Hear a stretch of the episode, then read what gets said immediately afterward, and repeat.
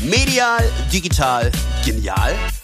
Behaltet den Überblick bei Medien macht Meinung, dem Podcast des Digital Journalism Fellowship der Hamburg Media School.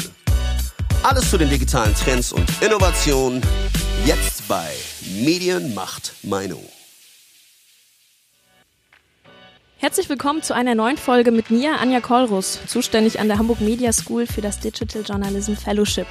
Heute an meiner Seite ist Ulrike Dobelstein-Lüte. Ja, auch von mir ein herzliches Willkommen. Ähm, mein Name ist Ulrike Dobelstein-Lüte. Ich leite die Weiterbildung an der Hamburg Media School und bin damit auch für das Digital Journalism Fellowship verantwortlich.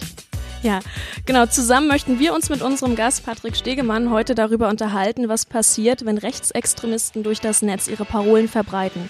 Außerdem, was bedeutet das im Endeffekt für Journalisten, wenn durch soziale Kanäle auch Plattformen entstehen, die den öffentlichen Diskurs maßgeblich mitbestimmen? Patrick Stegemann ist für diese Themen geradezu prädestiniert. Er ist Journalist und Kommunikationswissenschaftler und hat gemeinsam mit einem Kollegen in den Netzwerken der rechten Szene recherchiert. Dazu haben die beiden das Buch geschrieben Die rechte Mobilmachung, wie radikale Netzaktivisten die Demokratie angreifen. Außerdem ist Patrick Teilnehmer des ersten Digital Journalism Fellowships, das sich unter anderem mit dem Spannungsverhältnis von Journalismus und Digitalisierung beschäftigt. Herzlich willkommen. Hallo.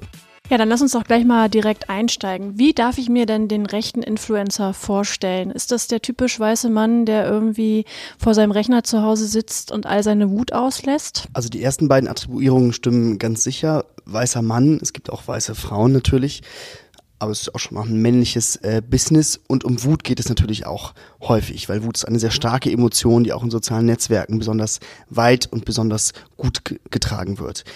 Gleichzeitig aber geht es eben auch nicht nur um Wut, weil der Infokrieg eben auch eine emotionale Seite hat, nämlich den sogenannten Emo-Krieg, so nennen rechte Influencer das selbst. Und da geht es darum, gar nicht wütend zu sein, sondern gut auszusehen, charmant zu sein und sozusagen charmante Inhalte zu machen, um die eigenen rassistischen Botschaften zu überdecken. Was sind denn das denn für Kanäle oder Formate, die man sich da vorstellen muss? Also ganz normal, wie ich es von anderen Influencern kenne, platt gesprochen mit Schminkvideotipps oder?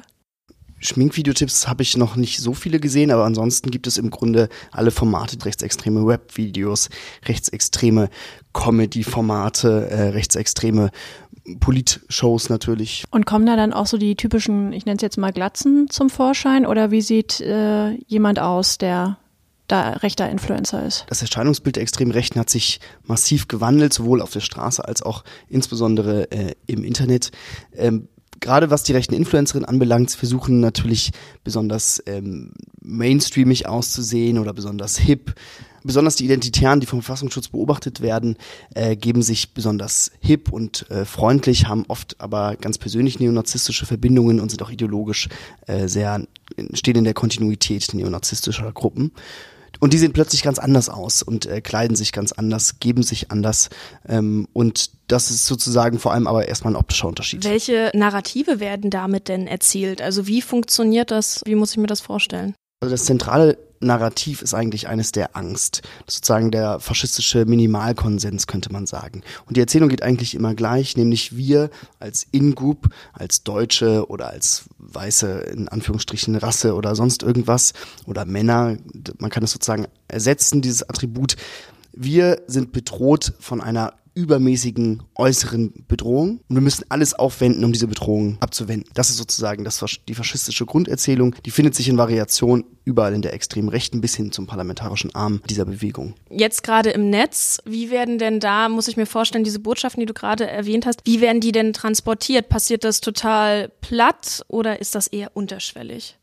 Auch da gibt es im Grunde alle Variationen. Also wir haben Narrative, die oder wir haben Fälle, in denen dieses Grundnarrativ sehr offen ausgelebt wird. Das ist besonders dann der Fall, wenn die Kanäle geschlossen sind. Es gibt ja geschlossene und eher offene Kommunikationsformen, zum Beispiel Telegram ist eine eher geschlossene Form, also ein Kommunikationstool, das sozusagen ein Dark Social Tool ist, ähnlich funktioniert wie WhatsApp, das aber immer mehr auch zu was zu sowas wie einem sozialen Netzwerk wird. Das ist eher verdeckt, weil dort im Grunde nur eigene Unterstützerinnen und Unterstützer reinkommen und ein paar Journalisten und Wissenschaftler, die sich das angucken. Dort ist ziemlich offen von Gewalt beispielsweise die Rede. Das ist natürlich auf Instagram oder YouTube anders. Zum einen, weil es eine Plattform gibt, die das im Zweifel moderiert und weil es natürlich auch eine äh, imaginierte oder auch reale Öffentlichkeit gibt, die das sozusagen kontrolliert. Da ist es dann weniger Kannst offen. du da mal ein Beispiel nennen? Ein YouTube-Channel oder auch einen bekannten rechten Influencer? Also das Interessante ist, dass sozusagen, wenn man sich die junge extreme Rechte anschaut, dann sind die zentralen organisatorischen Figuren, die eine ganz andere organisatorische Funktion haben als noch vor 20 Jahren, auch die zentralen Influencer. Und das hängt sozusagen damit zusammen, dass die Leitfiguren der extremen Rechten eine ganz andere Aufgabe haben als noch vor 20 Jahren, sind nämlich nicht mehr organisatorische Köpfe einer mehr oder weniger hierarchischen Organisation, sondern sozusagen emotional leader. Also ihre Aufgabe ist sozusagen emotionale Aufwallung zu organisieren durch Videos, durch Posts. Äh, da kommt sozusagen Social Media und Politik zusammen. Das heißt beispielsweise einer der zentralen Köpfe, Martin Sellner, einer der zentralen äh, jungen Rechtsextremen in ganz Europa, gewissermaßen für die ganze Welt, beispielsweise der Attentäter von Christchurch in Neuseeland letztes Jahr, der über 50 Menschen ermordet hat, spendete an Sellner, hatte Kontakt mit Sellner. Das zeigt sozusagen die internationale Verbindung. Und Sellner ist aber eben auch einer der zentralen äh, Influencer und in dem ganzen YouTuber-Netzwerk beispielsweise eine ganz, ganz zentrale Figur, der Reichweiten für andere organisiert, der andere zu sich einlädt, wie man das als Influencer eben so macht. Aber da muss ich mir doch gleich die Frage stellen, wie äh, legal ist das eigentlich? Wie ist der rechtliche Rahmen dafür? Also ich würde jetzt so aus meinem Menschenverstand sagen, das muss doch einer Plattform auffallen und da muss es doch irgendwie Regularien geben. Ähm, was ist da so euer Rechercheergebnis gewesen, auf welchem legalen oder illegalen Boden das dann auch unterwegs ist und fällt? Also dazu gibt's wie legal das ist, hat sozusagen zwei Antworten. Die eine ist plattformseitig und die andere auf Seiten der Influencer. Die rechtsextremen Aktivisten und Influencer versuchen natürlich immer sozusagen uh, surfing the line, also immer versuchen so extrem wie möglich, weil wir natürlich auch wissen, dass das in den so, sozialen Netzwerken besonders erfolgreich ist, besonders edgy zu sein und diese Linie nicht zu überschreiten. Auf der anderen Seite die Plattform sind gewissermaßen erratisch. Ähm, YouTube beispielsweise hat im vergangenen Jahr den Account von Martin Sellner gelöscht. Dann gab es eine große rechtsextreme Empörungswelle und wen wenige Tage später haben sie ihn wieder hergestellt. Und das ist sozusagen das Schlimmste, was passieren kann, weil man zum einen äh, keine klare Definition offensichtlich von Meinungsfreiheit und Übertretung von Meinungsfreiheit hat, auf der anderen Seite einen ganz, ganz billigen Erfolg sozusagen der extrem Rechten äh, schenkt. Das gleiche wiederholt sich aber auch bei anderen Accounts äh, auf Instagram oder Facebook. Und wir haben sozusagen eine unklare Lage dort. Äh, ähm, Unternehmen, die über rechtsstaatliche Prinzipien entscheiden, das ist das eine Problem. Und eben rechtsextreme Influencer, die durchaus äh, klug genug sind, immer so zu changieren. Wie sieht denn eigentlich die Zielgruppe aus solcher Kanäle? Ähm, habt ihr euch die angeschaut? Ist das äh, Otto Normalo, der es nicht merkt? Oder ist das eine ganz klare Zielgruppe, die sich auch rechts bekennt? Oder ist es nicht sogar so gefährlich, dass man das gar nicht für sich selber erkennen kann, wenn man sich damit nicht auskennt? Das, die Zielgruppen sind ganz unterschiedlich und das macht sie sozusagen gewissermaßen auch zu Vorbildern oder zu Menschen, die, bei denen man merkt, dass sie sehr klug politisch kommunizieren, weil sie sehr spitze äh, verschiedene Zielgruppen haben. Also genau so wie ich auch ein Format entwickeln würde, versuchen sie spitze Zielgruppen durch unterschiedliche Formate zu erreichen. Es gibt also den Versuch der extremen Rechten, der so ein bisschen peinlich ist, aber die Antikrete aufzubauen. Zwei junge Influencer, die so um die 18 sind, die mehr junge Menschen abholen sollen. Es gibt die äh, Influencer, die eher Web-Interessierte abholen sollen. Es gibt ein politisches Talk-Format, dessen Macher, mit dessen Macher wir gesprochen haben, der sagt, unsere Hauptzielgruppe sind 14- bis 18-Jährige. Und gleichzeitig gibt es natürlich auch alle anderen Zielgruppen. Das heißt, im Grunde versucht man für jedes Angebot, für jede Zielgruppe ein eigenes Angebot zu schaffen. Ganz so wie das das auch ja normal Influencer auf YouTube tun, oder? Da sind die Zielgruppen ja auch eher sehr speziell.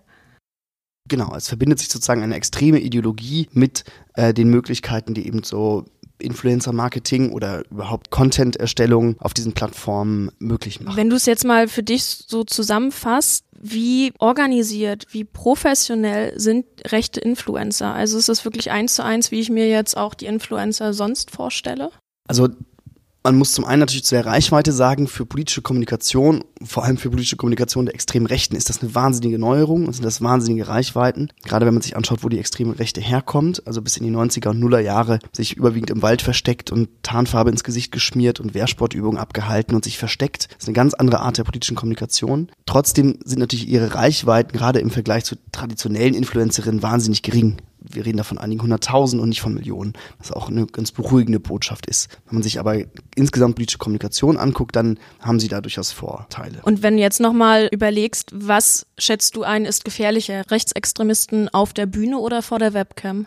Beides ist gefährlich, weil das oft die gleichen Personen sind. Also es unterteilt sich ja gar nicht irgendwie digital oder nicht digital, sondern die Personen, die besonders erfolgreiche Influencer sind, sind besonders wichtige Aktivisten. Was, glaube ich, das Wichtigste ist, was zu verstehen gilt. Wieder sozusagen ist ja nicht so, dass Digitale nur irgendwie ein Instrument ist, sondern dass beides digital und analog sich sozusagen auf aufgelöst hat quasi in, in eins. Und dass die besonders gut emotionale Euphorie oder Panik entfalten können in sozialen Medien, auch eine besondere Stellung in der politischen Organisation sozusagen haben. Und wir haben gleichzeitig natürlich auch gesehen in den letzten Jahren, in diesem Jahr 2020 und im vergangenen Jahr 2019, wohin diese emotionale Dynamik führt, nämlich zu Terrorismus und Mord. Und das ist ja das, was wir in fünf Terroranschlägen in überall auf der Welt letztes Jahr gesehen haben, bis hin zu Halle und dem Tod von Walter Lübcke und halt dieses Jahr auch in Hanau. Das sind ja durchaus Täter, die auch sich in diesen Umfeldern bewegt haben. Also denkst du, wenn wir da nochmal kurz drüber sprechen, du hast es gerade erwähnt schon, YouTube, ähm, Kanäle, die dann auch Accounts löschen. Die Digitalisierung eröffnet einfach Rechtsextremisten ganz neue Verbreitungsmöglichkeiten, so wie ja jedem Menschen. Aber wen siehst du da in der Verantwortung, da drauf zu schauen? Also ich sehe uns alle in der Verantwortung, sowohl wir als Zivilgesellschaft, zu definieren, was heißt denn das eigentlich? die digitale wehrhafte Demokratie. Wie organisieren wir Zivilgesellschaft eigentlich äh, im Digitalen?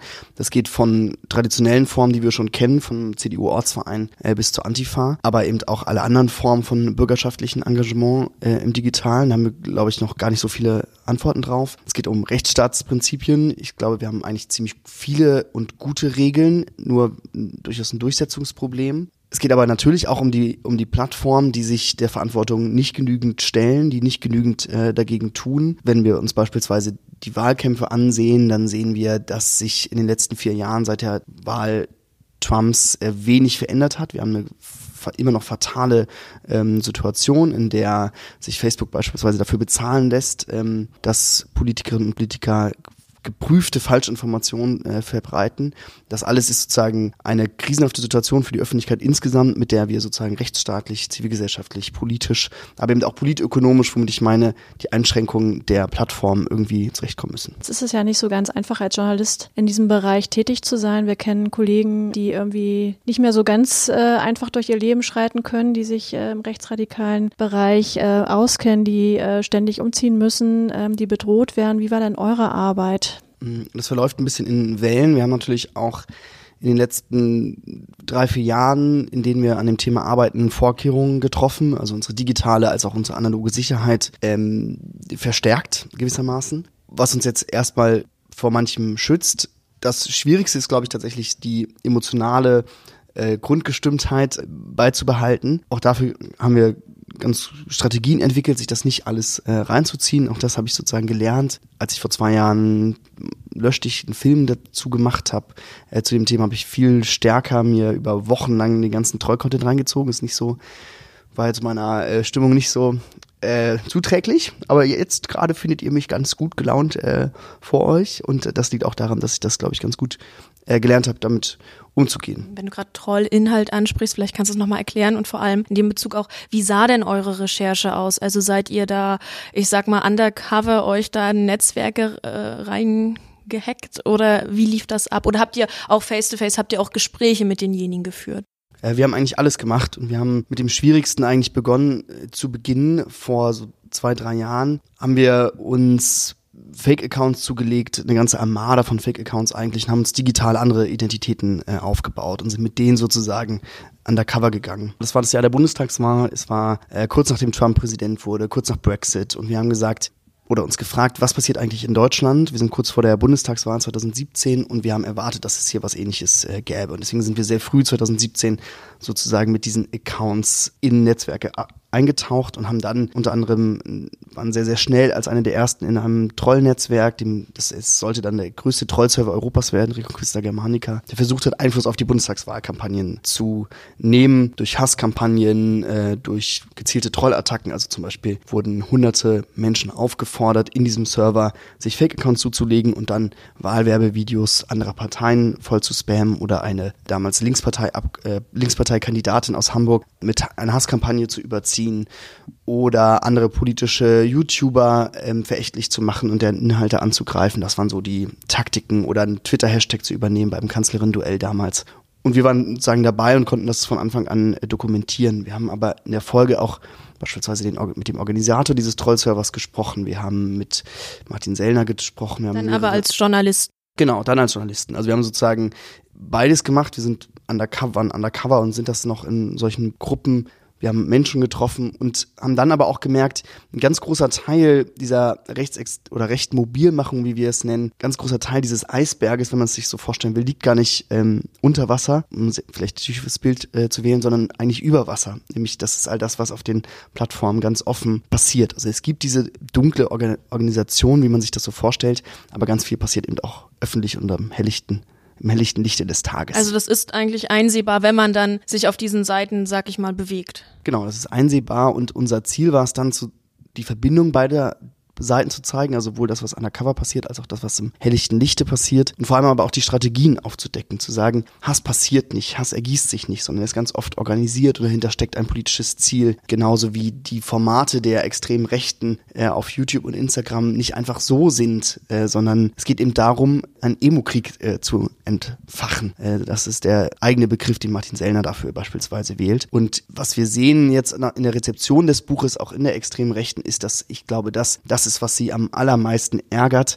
weil sie sehen, weil sie dann sagen, ach, das ist doch alles ganz äh, zufällig, dass das so ist. Und wir, glaube ich, aufgezeigt haben, dass dem nicht so ist. Und das ist, glaube ich, auch die wichtigste Aufgabe, zu zeigen, dass es strategische Kommunikation ist, auch wenn sie nicht so aussieht. Wie war denn so die Resonanz auch derjenigen, über die ihr berichtet habt, nachdem euer Buch veröffentlicht wurde? Was, was kam da so an Rückmeldungen von denen zurück?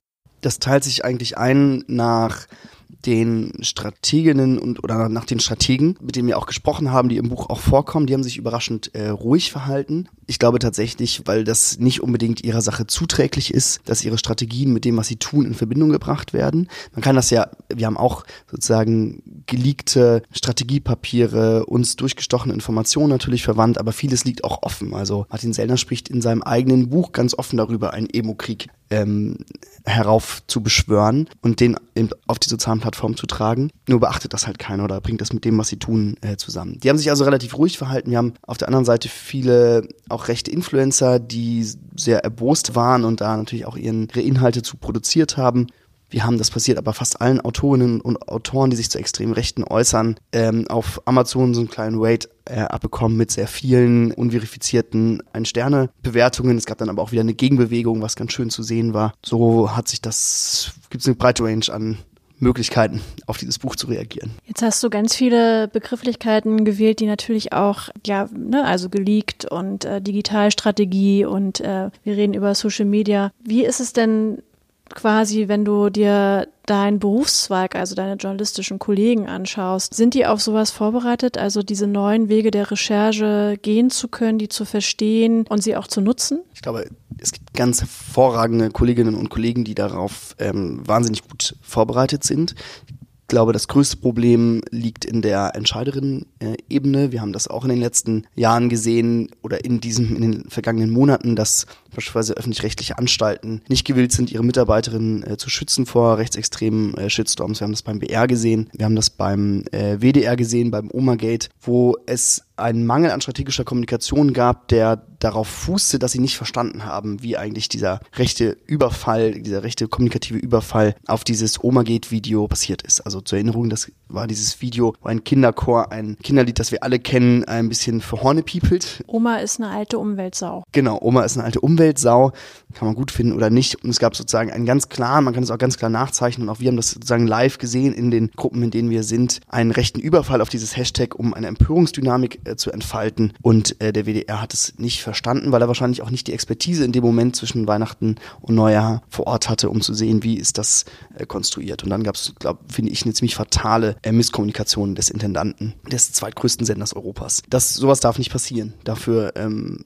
ich glaube auch, dass die Entscheiderebene das weiß und gerade lernt und äh, auch lernen muss. Aber es gibt ganz viele ganz hervorragende Journalisten, die das natürlich können. Aber es gibt auch immer noch Journalisten, die sagen, ja, das, ähm, da hat wieder jemand was bei Facebook getwittert und sagen keine, keine, nicht die ausreichend das Phänomen nicht ernst nehmen. Ich glaube, es liegt gar nicht an Kompetenz, sondern es liegt tatsächlich daran, das ernst zu nehmen. Für viele ist das immer noch nur Online-Journalismus und das ist fatal. Ich glaube, unsere Aufgabe als Journalisten ist es, dahin zu gehen, wo das gesellschaftliche Gespräch stattfindet. Und das findet nun mal auch auf Twitter, auch auf Facebook, auch auf Instagram und äh, TikTok statt. Und das bedeutet, dass wir da sein müssen, das als Ausspielweg begreifen müssen, so wir denn ähm, können, aber dass wir es vor allem auch als kulturelle Phänomene ganz selbstverständlich betrachten. Wir würden es ja auch keinem, keiner Journalistin und keinem Journalisten verzeihen, der, was weiß ich, Korrespondent in ähm, Brandenburg ist und er sagt, nee, in die Stadt gehe ich nicht. Das würde uns sauer aufstoßen, äh, zu Recht, weil wir glauben, es ist unsere Pflicht, uns alles anzuschauen, wo es Hinweise gibt und äh, deshalb muss man selbstverständlich auch in die Stadt äh, Instagram gehen sozusagen. Aber ist das so, dass sich da noch immer viele deiner Kollegen gegenüber verschließen oder ich sag mal das ein bisschen belächeln, Plattformen wie Facebook? Ich habe eher den Eindruck, ja, einigen Älteren fällt es vielleicht schwer, aber der Wille ist schon da, weil man hat einfach eingesehen, ohne geht es nicht mehr und wir kommunizieren ja heute ganz anders als vor 10, 20 Jahren. Das stimmt, ich glaube, dass, dass der Wille äh, gewachsen ist, aber dass das eine Haltung ist, die das häufig als so einfach nur zusätzlichen Ausspielkanal nimmt. Das hat sozusagen eine Distributionslogik, zu sagen, ach, wir haben so Inhalte, die bauen wir so ein bisschen um und dann machen wir da auch noch ein YouTube-Video draus. Das wird äh, keinen Erfolg haben. Und das andere ist, die das so als Freakistan zu nehmen, ne? zu sagen, ah, Instagram, das ist ja da, wo so, wo so Frauen so ähm, Duschbad anbieten und so schöne Urlaubsfotos machen und sich aber nicht ernsthaft mit den Kulturen, die es da gibt. Und da gibt es also eine, eine große Bandbreite an ganz unterschiedlichen Kulturen, die sich da ausleben und die nicht ernst zu nehmen. Also es immer noch als einen irgendwie komisch digitalen Ort zu nehmen und nicht als einen selbstverständlichen Ort. Eben so wie jede Stadt in Brandenburg selbstverständlich Teil des Berichterstattungsgebietes ist, so müssen eben auch alle Kulturen, die da sind oder viele großen äh, Teil von Berichterstattung werden. Und wir müssen als Journalistinnen und Journalisten verstehen, wie das funktioniert. Und ich glaube, damit sind wir noch nicht so weit wie wir sein müssten. Wie könnten wir denn, wenn wir es jetzt verstanden haben, ganz konkret ähm, als, als Journalisten von der Arbeit mit sozialen Plattformen profitieren? Also oder wie ähm, arbeitest du gerade als Journalist mit sozialen Plattformen? Also für mich ist das ja mein ein Großteil meines Berichterstattungsgebiets sozusagen, als ähm, sowohl als investigativ arbeitender Journalist als auch als Formatentwickler. Ich glaube, das Größte ist tatsächlich eine Haltungsfrage, nämlich zu sagen, das ist einfach selbstverständlich, selbstverständliche Berichterstattung und das bedeutet, dass ich mich mit diesen Dingen befassen muss. Ich muss äh, YouTube-Streams, Livestreams mir anschauen, ich muss mich durch YouTube-Kanäle klicken, weil das, das ist halt einfach meine Arbeit. Das ist nicht für jede Journalistin und jeden Journalisten so, aber ich glaube, für in vielen Bereichen ist das so, weil wir ja sehen, dass diese Kulturen nicht da bleiben äh, im sogenannten Digitalen und wirklich im sogenannten, weil das gibt's ja eigentlich gar nicht mehr, sondern dass sie überall auf der sozusagen überall in unsere Welt äh, sickern. Würdest du denn nach deiner Recherche sagen, wir unterschätzen Rechtsextremismus in diesen Kanälen als Gesellschaft? Ich glaube, wir über- und wir unterschätzen das und gleichzeitig ist das auch noch einem großen Wandel unterzogen. Wir überschätzen manchmal die strategische Genialität, die dahinter steht. Also das ist auch gerade jetzt im Nachgang unseres Buches mir häufig aufgefallen. Wir denken so, ah, wie, wie genial, dass die Instagram nutzen. Aber die sind halt einfach, sie tun halt das, was sie halt ähm, tun müssen als politisch subalterne Gruppe gewissermaßen. Und es gibt gewissermaßen, wir schreiben es ist eine unheilige und unintendierte Allianz zwischen der Funktionsweise der sozialen Medien, die Wut und Angst besonders erfolgreich verbreiten und äh, der extremen Rechten, die diese Netzwerke nutzen. Und die führt sozusagen zu diesen äh, relativ großen Reichweiten und zu diesen neuen äh, großen Reichweiten der extremen Rechten. Das hat nicht unbedingt was mit st äh, strategischem Genius immer nur zu tun. Ähm, und auf der anderen Seite unterschätzen wir den Einfluss, den es äh, haben kann, weil wir ja sehen, dass diese Wut, die da entstehen soll und dann auch entsteht, ja wirklich ganz reale Folgen hat, äh, die eben bis zum Terror reicht. Also das kann auch, ähm, wenn ich dich richtig verstehe, dieses fehlende Wissen, also der Journalisten, kann auch eine Gefahr sein, weil sie dann ihren Job oder ihre Aufgaben nicht richtig ausfüllen. Absolut. Ich glaube, das kann in der Gefahr sein und das ist auch eine Gefahr, weil wir sehen, dass kommunikative Krisen nicht äh, richtig bewältigt werden, dass Phänomene falsch eingeschätzt werden, äh, nicht jeder Twitter-Shitstorm ist eine Empörung von Bürgerinnen beispielsweise tatsächlich. Äh, das muss man eben herausfinden, ob das, ob das so ist. Das muss man eben recherchieren, das ist ja unser Job. Und es ist aber auch eine Gefahr, weil es sozusagen die Macht den machtvollen Diskurs, der da sozusagen entsteht, unterschätzt und nicht versteht, oder häufig nicht versteht, was da, welche emotionale Dynamik da entwickelt äh, werden soll beispielsweise. Was würdest du denn von der Branche verlangen, was sich ändern soll oder wie kann sich das ändern, dass das Wissen der Journalisten dahingehend sich ändert, dass sie genau erkennen, was ist jetzt wirklich ähm, Hetze und was ist einfach öffentliche Meinung?